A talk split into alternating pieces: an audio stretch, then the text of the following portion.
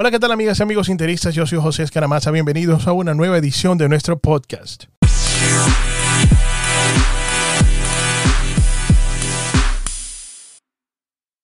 En el podcast del día de hoy vamos a hablar de tres cosas bien importantes. Vamos a hablar de el frustrado pase de Lautaro Martínez al Barcelona, por lo que aparenta ser incluso el resto de este mercado de verano.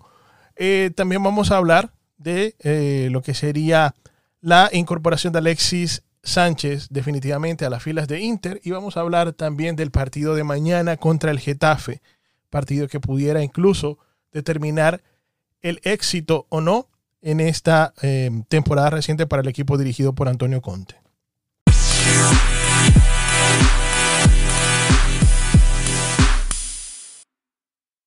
En primera instancia vamos a hablar del frustrado pase de Lautaro al Barcelona. Y hablo de frustrado porque a pesar de que el mercado no ha sido cerrado, eh, le falta mucho. De hecho, no ha, comenzado, digamos, eh, como tiene que comenzar eh, con, todas las de la ley, porque los equipos están, los que están en competiciones europeas están con la cabeza en otro sitio. Ah, a pesar de no haber terminado el mercado, estamos eh, seguros de que Lautaro no va a salir de las filas de Inter en esta ventana de mercado veraniego porque, la, como ya se sabía, la economía del Barcelona no está en los mejores términos. Evidentemente, el hecho de no haber quedado campeones le restó muchísimo eh, dinero en sus arcas. Adicionalmente a eso, tienen que salir de aproximadamente unos 10 jugadores para poder pensar en comprar a Lautaro Martínez por la cláusula de los 111 millones de euros. Eh, tuvieron que renunciar a Neymar también, han tenido que renunciar también a otra defensa que tenían visto eh, para poder eh, reforzar su saga. Es decir, Lautaro Martínez, Lautaro Martínez no va a ningún lado, se le ha visto muy muy bien enchufado, se le ha visto con muchísimas muestras de cariño hacia para con el Inter. Creo que al menos un año más vamos a tener a Lautaro allí en las filas de en las filas Nerazzurras porque no creo que eh, él quiera pues obviamente perderse eh, un año de no jugar al mejor nivel siendo prácticamente titular indiscutido aunque ahora con el segundo tema que vamos a hablar que es la llegada permanente de Alexis Sánchez eh, él va a tener competencia. Lo que sí se sabe es que la rotación de Conte dio mucho dio, dio, muchísimos ah, resultados puesto que se ganaron partidos importantes quedamos a un punto de la Juve en la Serie A eh, pudimos haberla ganado, como también pues simplemente la Juventus pudo haber ganado por mayor cantidad de puntos de no haber eh, tenido esos tropiezos. A Sarri ya lo despidieron el día de hoy aparentemente y eh, eso nos lleva a pensar que la próxima temporada, además de tener un técnico nuevo la Juventus, vamos a ver si de alguna manera el Inter le, pueda, le puede interrumpir esa seguidilla de nueve, nueve títulos de Serie A consecutivos Em, y evitar que lleguen al número 10, que sería algo eh, histórico para ellos, más de lo que ya ha sido estas victorias eh, seguidas en la Serie A. se especula mucho que Antonio Conte eh, haya decidido hablar al final de la temporada con el propósito de romper su vínculo con Inter para poder ir a dirigir de nuevo a la Juventus. Nadie lo sabe, solamente él. Pero él sí, él sí ha salido a,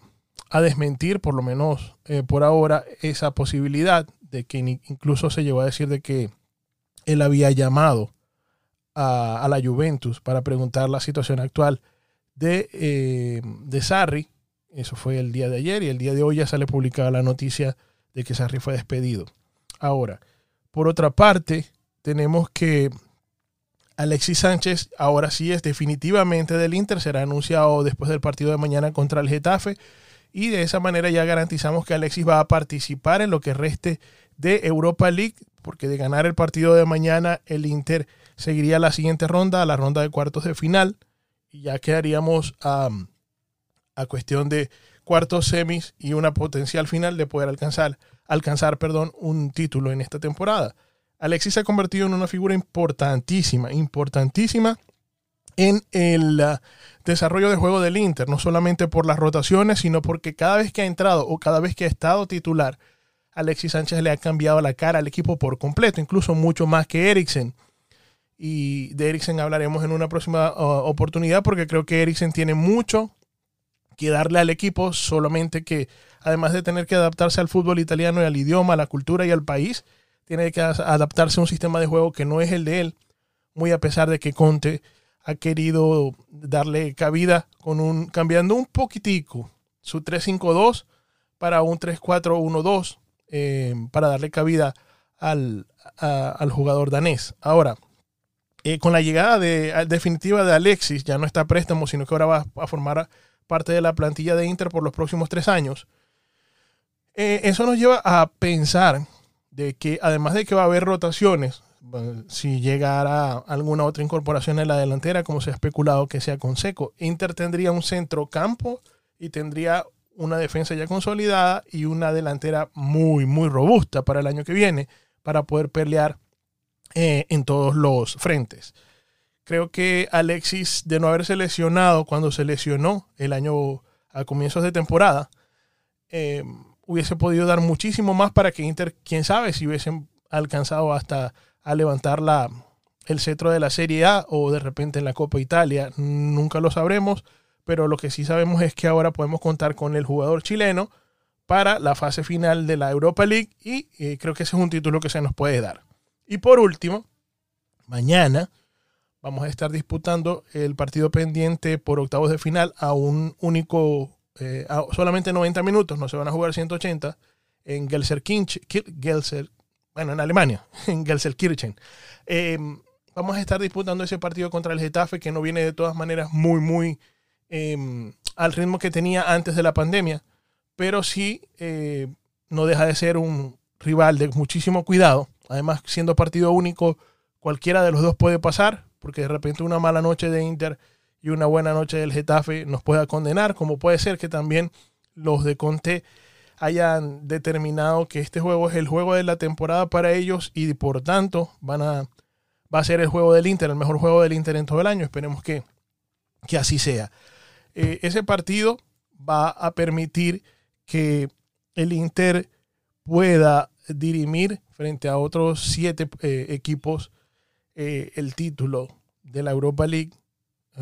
cerrando lo que sería una muy buena temporada a nivel de números, no tan buena a nivel de los resultados que se esperaban. Buena por los números porque, bueno, estuvimos a un punto del líder independientemente de las circunstancias. En la Serie A llegamos a semifinales, de la Copa Italia, cosa que no pasaba desde hace mucho tiempo. No llegábamos a ser subcampeones, ni mucho menos a un punto del campeón desde hace casi 10 años.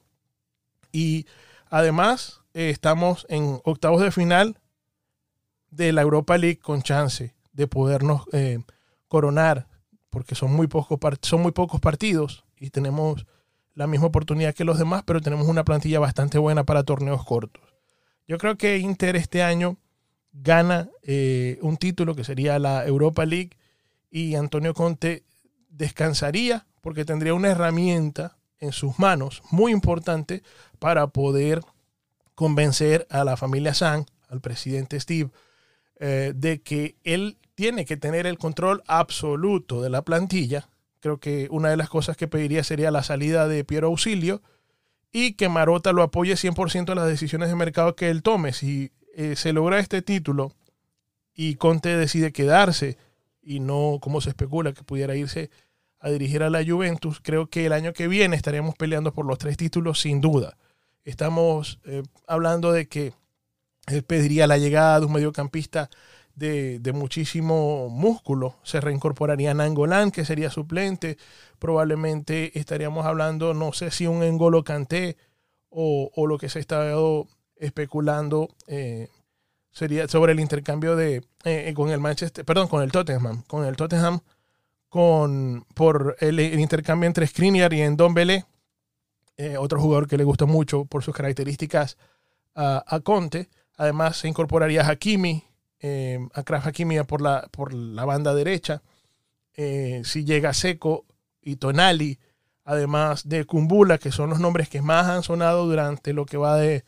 eh, de mercado para Inter. Creo que, señores, estamos hablando de una plantilla de Inter por fin, por fin, que pudiera dar muy, muy buenos resultados. Tanto o más que el Inter del triplete. Solamente esperemos que no haya que pasar de nuevo por una readaptación con un técnico nuevo, como se ha hablado de la posible llegada de, eh, de Allegri, de Massimiliano Allegri, eh, si Conte decidiera irse. Ojalá que no, no por Conte, sino por su idea de juego, por el trabajo y el proyecto que ya ha armado y además porque tiene el apoyo de los jugadores aparentemente. Que termine de explotar Eriksen, más las nuevas incorporaciones y la plantilla que ya está, que Sensi no se lesione, que Skriniar, eh, si es cedido, pues que sirva para que llegue en Don Belé, o si no, que se, se afiance en la defensa, junto con Bastoni y De Bryce, que es inamovible. Y por otro lado, eh, si llega Kumbula, pues eso nos daría un poco más de robustez en, el, en, el, uh, en la banca y nos daría la oportunidad de poder rotar jugadores sin perder calidad en las tres competiciones en las que estemos participando.